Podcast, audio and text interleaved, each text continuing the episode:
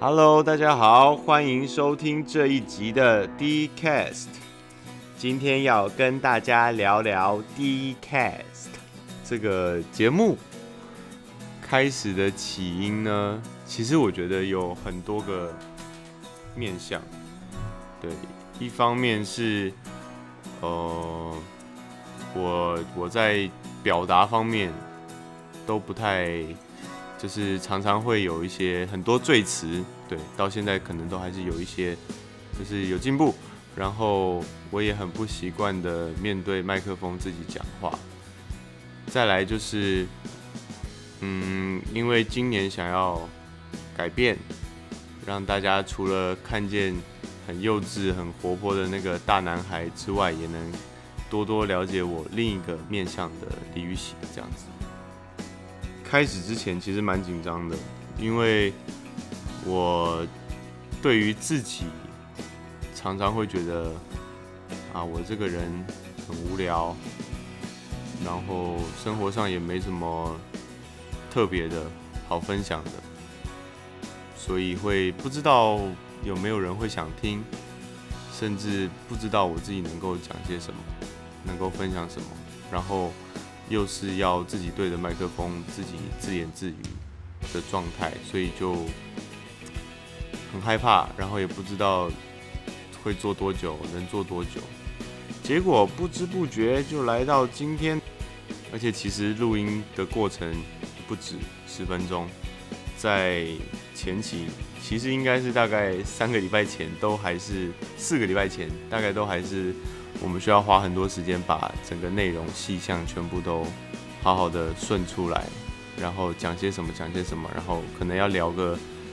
半小时一小时，撇除那些就是我想要缓缓，然后休息一下，然后聊聊天的过程，或是决定题目的过程之外，光聊题目内容要讲些什么，就可能会聊到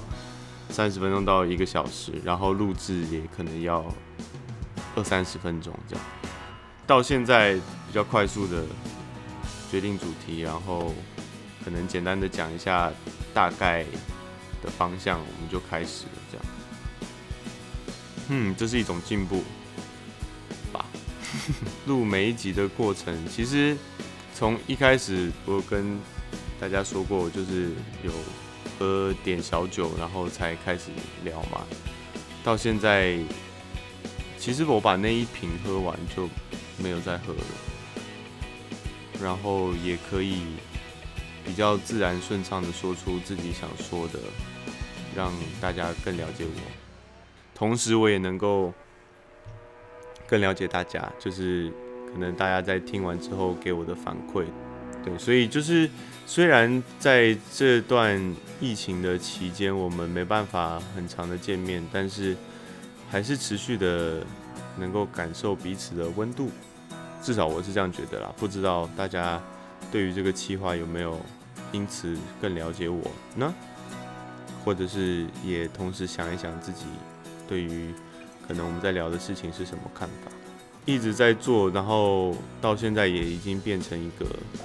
好像蛮日常的感觉了。每个礼拜都会有分享的事情，虽然在录的当天都还不知道要分享什么，可是。我觉得这个聊聊的过程是我觉得学习分享的一个很重要的事情，因为我的个性本来就是一个不善于把自己感受表达出来的人。那感谢有人愿意听我说话，所以我才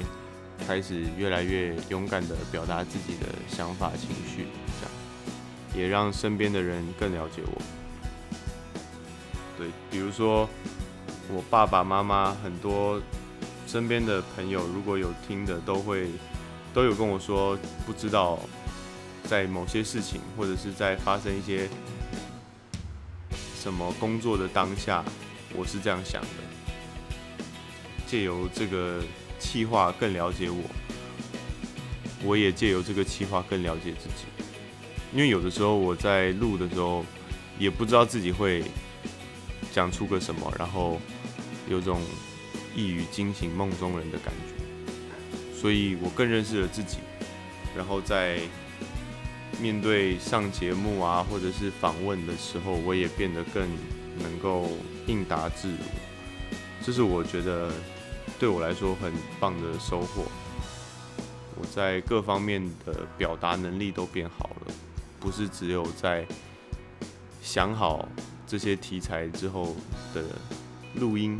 才变得可以可以这样子分享自己的想法跟状态。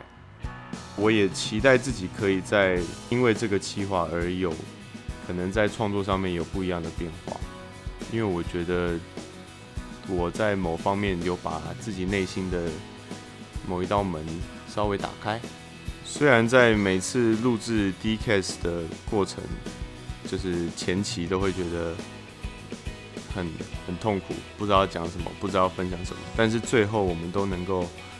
讲出一些东西，然后分享一些事情。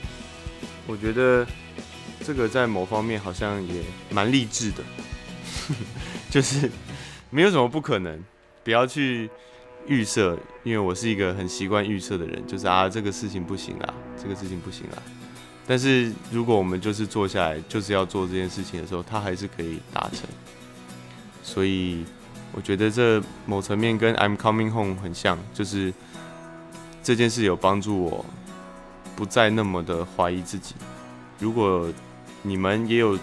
想要克服的一些事情的话，我觉得可以直接勇敢的去做做看。也许会有不一样的结果。这一集听起来很像最后一集，但是不是，我还是会持续的用这种方式跟大家聊聊天。大家有更认识我吗？或者是有更认识自己吗？或者是有没有因为比如说我推荐了什么戏而去看？我知道在之前的《谁是被害者》，有些朋友们是因为我讲了之后去看的。那是不是也有获得一些什么呢？然后最重要的就是有没有想知道什么？因为我们已经不想再被题目给困扰住了。对，所以如果有特别想要希望我能够分享或是聊聊看的事情，也欢迎告诉我。然后也许就会出现在下一集的 Dcast 当中。我是李玉玺，我们下次见，拜拜。